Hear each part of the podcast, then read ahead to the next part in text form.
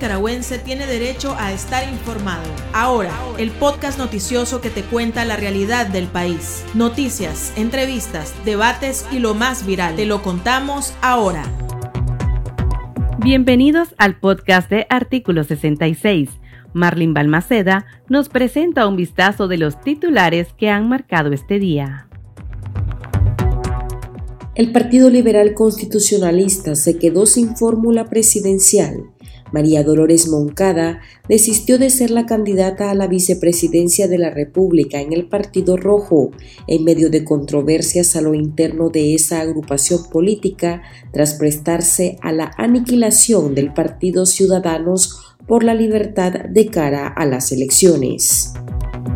El régimen de Daniel Ortega y Rosario Murillo subió el tono en contra del gobierno de España con una serie de ataques verbales luego que el país europeo llamara a consultas a su embajadora en Managua en respuesta a las fuertes acusaciones que realizó la dictadura en contra de las autoridades de esa nación. Diputado sandinista arremete contra la Iglesia Católica y advierte que los obispos podrían ser señalados por supuesto delito electoral. Iniciamos el podcast ahora, correspondiente a este miércoles 11 de agosto de 2021. Las 5 del día. Las noticias más importantes. El Ministerio de Asuntos Exteriores de España llamó a consultas a la embajadora de ese país en Nicaragua, María del Mar Fernández Palacios, un día después que el régimen de Daniel Ortega acusara a Madrid de interferir en los asuntos internos de Nicaragua y con un lenguaje violento lo señalara de no tener una democracia perfecta. Ante esos fuertes señalamientos, la administración de Pedro Sánchez respondió afirmando que en el escrito se vertían graves e infundadas acusaciones contra España y sus instituciones, así como gruesas falsedades sobre procesos judiciales y electorales. El país ibérico aprovechó para restregarle al régimen sus encarcelamientos de opositores y su deber de cumplir con los compromisos adquiridos a nivel internacional, así como respetar las leyes internas. La vicemandataria Rosario Murillo reaccionó enfurecida ante la medida adoptada por España de llamar a consultas a su embajadora. A través de la Cancillería, el régimen de Nicaragua calificó de rabiosas, ridículas, altisonantes y falaces voces a las autoridades españolas. Murillo leyó el comunicado indicando que se trataba de la segunda nota que le hacía llegar al Ministerio de Relaciones Exteriores de España, al que remató llamándolo atrevido. En vista de su reiterada intromisión en asuntos nuestros, desde inauditas pretensiones coloniales a 200 años de independencia, ratificamos y ampliamos lo dicho ayer, exigiendo igualmente a ese reino cumplir con todas sus obligaciones en términos de derechos humanos y democracia y cumplir en un marco legal no represivo que garantice los procesos sociales, políticos, electorales y ciudadanos en esa España que luce tan arrogante, jactanciosa y falsa. Cinco días después de ser despojado de su personería jurídica, el partido Ciudadanos por la Libertad, C por L, finalmente se pronunció y fue a través de un comunicado el partido anunció que interpondrán todos los recursos legales pertinentes para recuperar su personalidad jurídica, arrebatada en cuestión de horas por el Consejo Supremo Electoral, a solicitud del Partido Liberal Constitucionalista PLC. El C por L también denunció que su presidenta Kitty Monterrey está siendo objeto de una medida carente de fundamento legal y que lesiona sus derechos ciudadanos al ser despojada de su ciudadanía nicaragüense. Por su parte, Monterrey logró salir del país con rumbo a Costa Rica. Escuchemos las declaraciones que brindó al medio de comunicación Teletica. Pues yo nunca voy a dejar de ser nicaragüense. Un papel es un papel y por lo tanto voy a seguir luchando por Nicaragua. Eso no, no termina aquí. Pero no tenía sentido porque una de dos, o me iban a llevar presa o me iban a deportar. Entonces, ¿para qué quedarme en Nicaragua? Sin entrar en detalles que son obviamente innecesarios, eh, ¿cómo llega a nuestro país ayer? Vea, fue para mí, yo tengo 71 años, sumamente difícil. Me dicen que los cumplió ayer. Los cumplí ayer precisamente, o sea, yo estoy eh, oculta, por decirlo de alguna manera, desde el mismo viernes y empezando una salida que tuvo que ser paulatina para poder llegar hasta aquí de manera segura y agradeciéndole a una gran cantidad de personas que me tendieron la mano, porque esto, esto no, no fue difícil para mí. Y cansada, pero aquí estoy.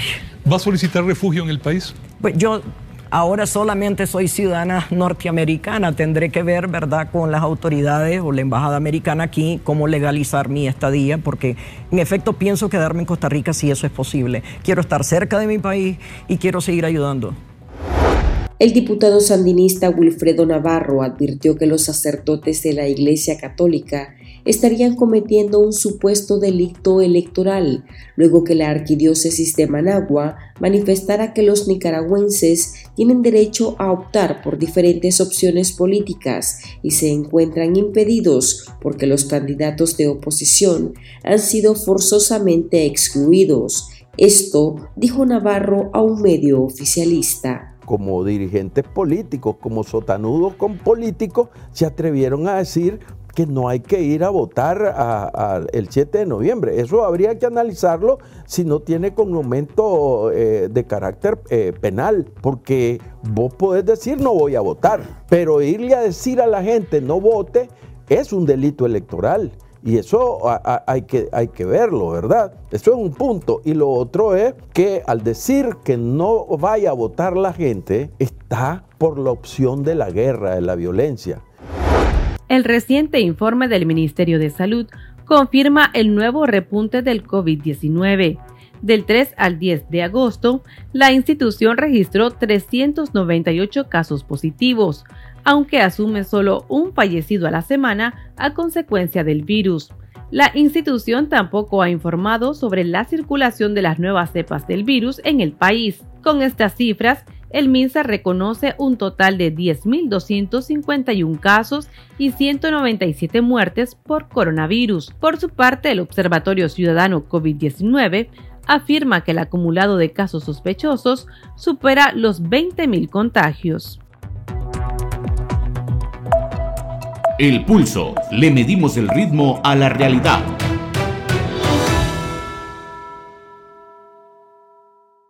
La crisis económica y sociopolítica de Nicaragua, agudizada por el incremento de la persecución en contra de opositores y los efectos de la pandemia del COVID-19, ha obligado a miles de nicaragüenses a salir del país. Muchos se arriesgan a hacerlo de manera irregular, con el fin de llegar, en la mayoría de los casos, a Costa Rica o Estados Unidos. Recientemente se conoció que dos estelianos perdieron la vida en su travesía por el sueño americano. Uno habría fallecido en el llamado tren de la muerte, el otro baleado por supuestos sicarios en las afueras de un albergue en México. El excarcelado político Julio Ampie Machado y su familia lograron salvar sus vidas después de caer dos veces en las manos de secuestradores en México. La familia tuvo que pagar más de 30 mil dólares para lograr la liberación y que tocaran tierra estadounidense. Conversamos sobre esta situación con la activista y defensora de derechos humanos Aide Castillo y con el defensor Álvaro Leiva, secretario ejecutivo de la Asociación Nicaragüense Pro Derechos Humanos, quienes se encuentran en el exilio. Estamos ante una nueva ola de un éxodo nuevamente y que nosotras sentimos, pues nosotros como organizaciones de derechos humanos, que está siendo mayor que el éxodo que sucedió en 2018. Eh, tenemos información de familias enteras, eh, comunidades que están quedando desolada sobre todo del norte de Nicaragua, del lado de, de, de Quilalí, Murra, Huihuilí, Ciudad Antigua, Jinotega. Eh, es un éxodo, pues lo que está pasando. Ya estamos viendo también el fenómeno de muchísima gente que quedó en el desempleo. Otro aspecto que nos llama mucho la atención es que una buena proporción de la gente que está saliendo son gente del orteguismo, familiares de la gente que estuvo involucrada también en la represión. O sea que, se observa que está habiendo como un desgranamiento también de la base social del orteguismo y imaginamos que tiene que ver con la gran crisis económica y la inseguridad, ¿verdad?, que se está viviendo también dentro del país. La otra situación es que la mayoría de la gente está viniendo para Estados Unidos a través de la frontera sur.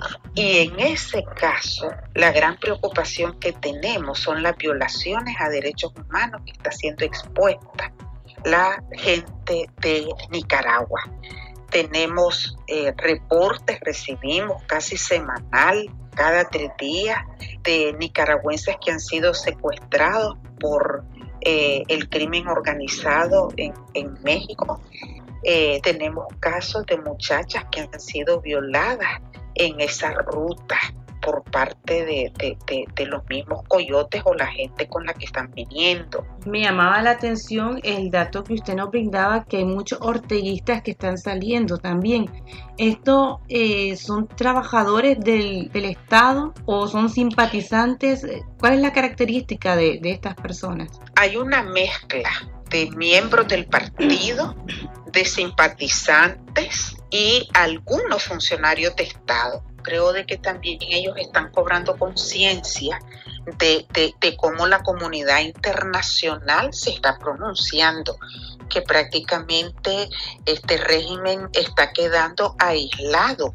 Pero también ellos están viendo que el régimen eh, eh, se está agotando, que, que ese es un proyecto que no tiene futuro eso lo están palpando porque económicamente probablemente el régimen está beneficiando a su círculo más cercano y cada vez el círculo que los acompañó en la represión, en, en, la plaza, en todo eso, ese círculo está quedando desprotegido, sin empleo, sin recursos y están viendo la desesperación. Pues. Y estas personas, ya sean orteguistas o no orteguistas, van buscando en su mayoría asilo. Sí, claro, la mayoría de la gente que está viniendo a Estados Unidos busca asilo político.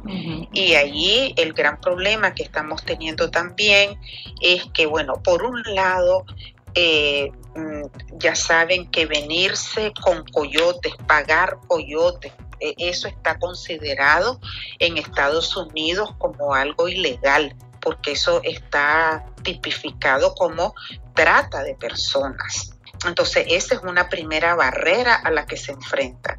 Otra cosa es que eh, eh, el, gobierno de Estados Unidos ya ha empezado con las deportaciones y nos hemos encontrado con casos de gente que eh, al hacerles las entrevistas, pues los jueces no les creen o los oficiales de migración la persecución que están sufriendo. Nosotros como organizaciones de derechos humanos y como hemos apoyado muchísimo en ayudarle a la gente a traducir sus pruebas, en orientarlos, en, darles asesoramiento cuando ya están dentro de Estados Unidos. Pero se está presentando el fenómeno que mucha gente pide orientación desde que van saliendo de Nicaragua.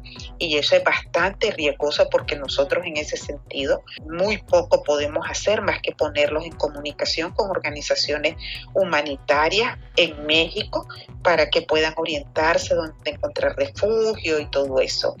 Las autoridades de Estados Unidos hablaban que de enero a junio ha habido eh, un incremento de más del 600% de la cantidad de nicaragüenses que están siendo apresados en la frontera. Una crisis humanitaria que nosotros llamamos al gobierno de Estados Unidos a que haya un TPS para Nicaragua, un estatus de protección temporal, porque la gente no está saliendo por gusto. La gente está saliendo para proteger su vida, su integridad y otros por la ausencia de hasta de alimentos. La gente está desesperada en Nicaragua. Algunos de nuestros lectores y lectoras nos contaron su drama al salir del país y comparten su punto de vista sobre esta situación. El chat. Abrimos los micrófonos a nuestros oyentes. Hola, estoy aquí en Houston, Texas. Soy exiliada nicaragüense. Yo es un consejo que doy a mis hermanos nicaragüenses. Yo viajé sola, viajé directo, rápido, sencilla, con una sandalia, no viajé con deportivo, gorra, ni mochila, nada de eso. Mis papeles los hice en Tapachula, esperé 15 días es mejor esperar los 15 días y viajar con sus papeles legales. Hay mucha gente que te ofrecen falso y todo. No, quiero que sepan que en lo que usted va en el proceso de los buses, migración tiene algo que revisa si tus documentos o tus papeles que tú traes son originales. Tampoco se dejen por los coyotes que los traen en grupo. No, eso no. Ese coyote solo le interesa ganarse su dinero. Quiero decirles también que los militares, no todos los militares son verdaderos o son verdaderamente militares. Los malos se visten de policías, le llaman aquí en México clonados y de militares. Yo vine en el bus, te van, te piden los documentos a todas las personas y en ese bus que yo venía para México nos pararon unos militares clonados en ese momento yo no sabía, sospeché y solo veníamos extranjero, venía un señor hondureño con una chiquita de 10 años y un niño de 2 añitos. Ellos quedaron secuestrados. A mí recuerdo que el hombre me preguntó, háblame de Nicaragua. Y yo le dije, ah, Nicaragua es un país bien lindo. Le hablé todo bien de Nicaragua. Jamás le dije que había problemas sociopolíticos. ¿Y qué vienes a hacer? Bueno, es que yo tengo, yo soy cristiana, ¿verdad? Yo vengo por parte de una iglesia aquí a Nuevo Laredo y ya yo le dije y el hombre pues me creyó porque me dejó ir. Eh, esa familia quedó secuestrada con el dolor de mi alma. A veces yo me acuerdo de ello, de la mirada de la niña que, que me pedía auxilio con su mirada.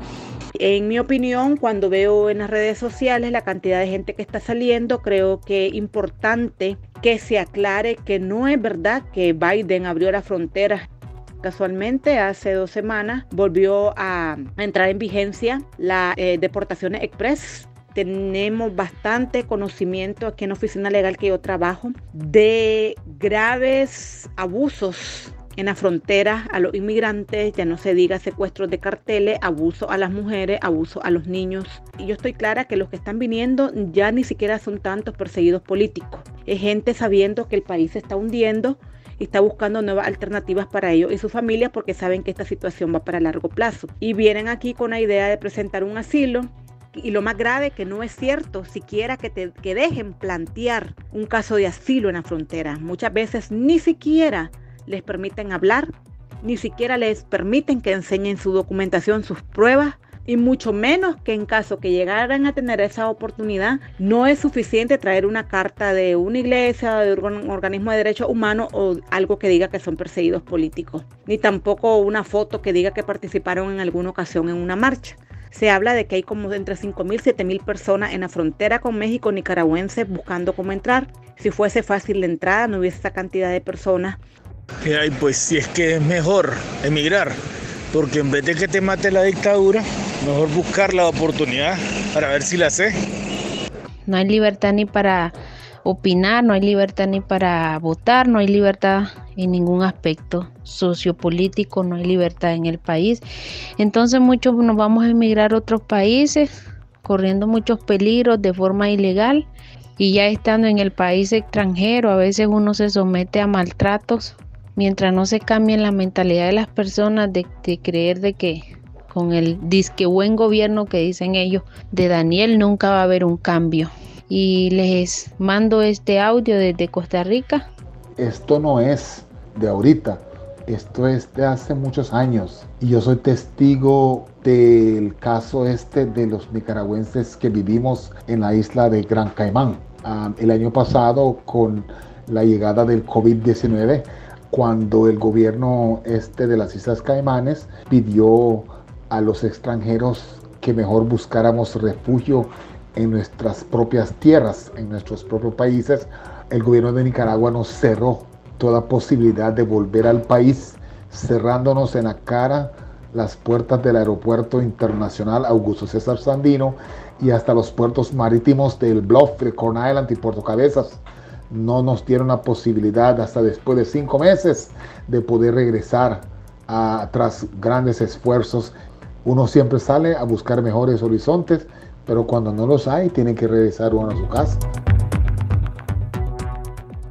Doctor Leiva, ¿cuál es su punto de vista acerca de esta situación?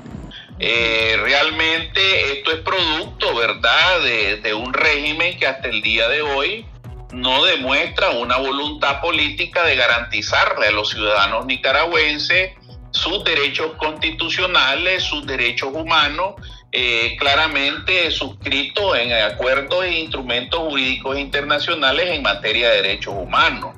Eh, Ortega, dentro de sus violaciones permanentes a los derechos humanos, ha conllevado a los nicaragüenses, a, una gran cantidad de nicaragüenses, a tener que tristemente salir de esos países producto de que le ha negado eh, eh, permanentemente el acceso a esos derechos fundamentales.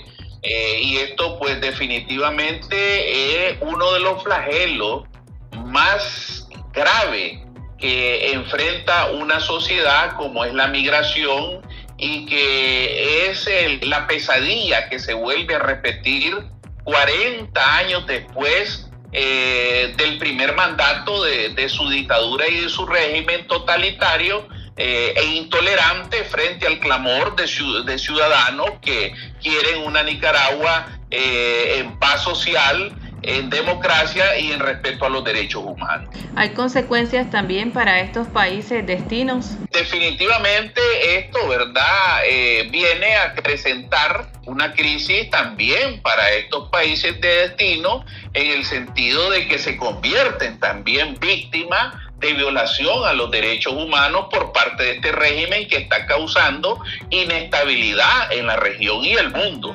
producto de eh, represión, producto de sus violaciones a los derechos humanos, producto de, de, haber llevado a Nicaragua a un despeñadero, de haber perdido prácticamente la paz social en este momento.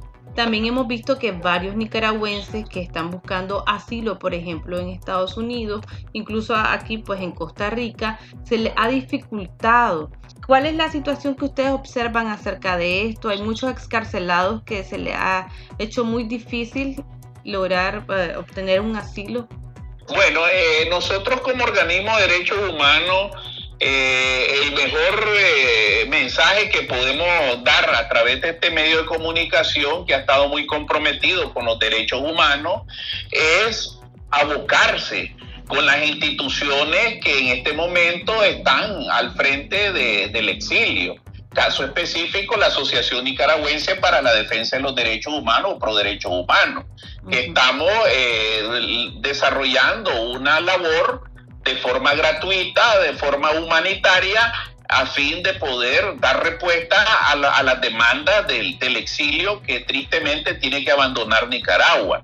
Eh, las cantidades que hoy se estarían manejando aproximadamente eh, en este momento dentro de toda esta crisis sociopolítica es un poco más de 100 mil nicaragüenses que han tenido que emigrar solo a partir de abril de la crisis de abril del 2018 a la presente fecha. Mira, nosotros eh, a través, este, porque me toca presidir a mí la, la dirección misión para Centroamérica y los Estados Unidos de América de la Canada Human Rights International Organización, por su sigla CRIO, CHRIO, estamos tratando de tener una permanente comunicación con, con eh, personeros de los diferentes gobiernos y, y, organizaciones de la sociedad civil y organizaciones de migración en función de poder reflejar esta crisis de derechos humanos que está enfrentando Nicaragua eh, para que puedan ellos tratar de, no tener la mayor incidencia de obstáculos que hemos venido observando,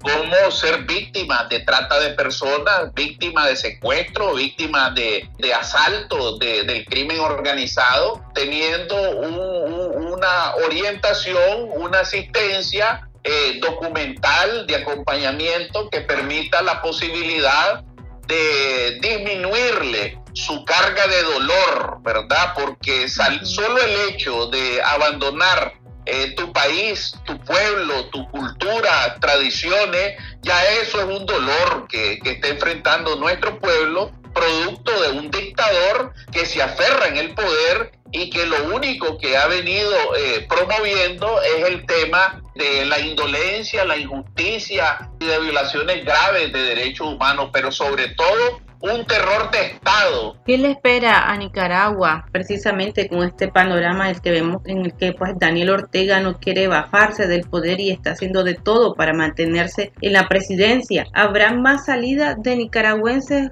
Sí, nosotros creemos que Nicaragua de aquí a noviembre y después de noviembre, porque prácticamente el régimen eh, eh, ya las elecciones para ellos ya fueron, elecciones entre comillas. ¿Esto qué hace a Nicaragua un país más inviable de lo que ya era? Hace un país que no es atractivo para la inversión extranjera. Es un país que está entrando en conflicto con su primer socio comercial, el país al que Nicaragua más exporta en el mundo es Estados Unidos. Si estas puertas se van cerrando, la situación económica de Nicaragua va a agudizarse más allá de la recesión económica en la que ya se encuentra. Se hunde, la dictadura se hunde junto, hundiendo también al país. Muchas gracias a ambos, muy amables.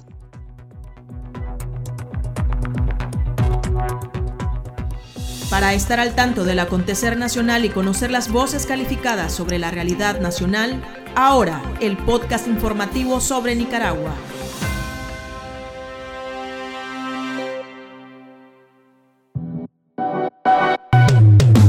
Tendencias, la viralidad de las redes sociales.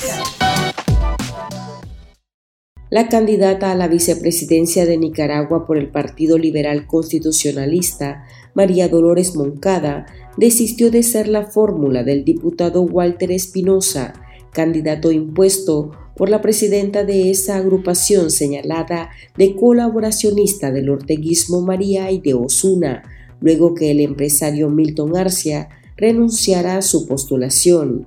Esta fue la justificación que dio el candidato Walter Espinosa. Bueno, en este caso, eh, lo de la licenciada Moncada por fuerza mayor, eh, Noel eh, te puedo decir, no por propia voluntad de, querer renunciar, por ser eh, llamado una renuncia, ¿verdad? Como así lo había hecho nuestro ex candidato oficial del partido, ¿verdad? Que él sí hizo una renuncia oficial. Ella es por fuerza mayor, ¿verdad? lamentablemente se dañó parte de, su pie derecho, pie izquierdo, pie derecho, no recuerdo con exactitud ¿verdad? Eh, nosotros acudimos a ella el día sábado, pues que lamentablemente le sucedió esto, pero eh, dada la circunstancia, que recordar que vamos a un trabajo bien pesado, un proceso de campaña bien duro, y ella pues se siente inhabilitada en esa situación, dado lo, de su accidente, de su pie, pues no le queda otra cosa que, que desistir a la candidatura a la vicepresidencia y estamos ahorita en estos momentos precisamente entre ayer y hoy trabajando una propuesta, ¿verdad?, de, ver una persona idónea, igual como lo era Moncada, eh, para que acuda a ser la candidata a la vicepresidencia. Aquí termina el episodio de Ahora de Artículo 66. Continúe informándose a través de nuestro sitio web www.articulo66.com. Síganos en nuestras redes sociales. Nos encuentra en Facebook, Twitter e Instagram y suscríbase a nuestro canal de YouTube. Hasta la próxima. La información veraz y de primera mano está ahora. No te perdás el podcast noticioso que te cuenta la realidad del país. Compartí y pasa la voz.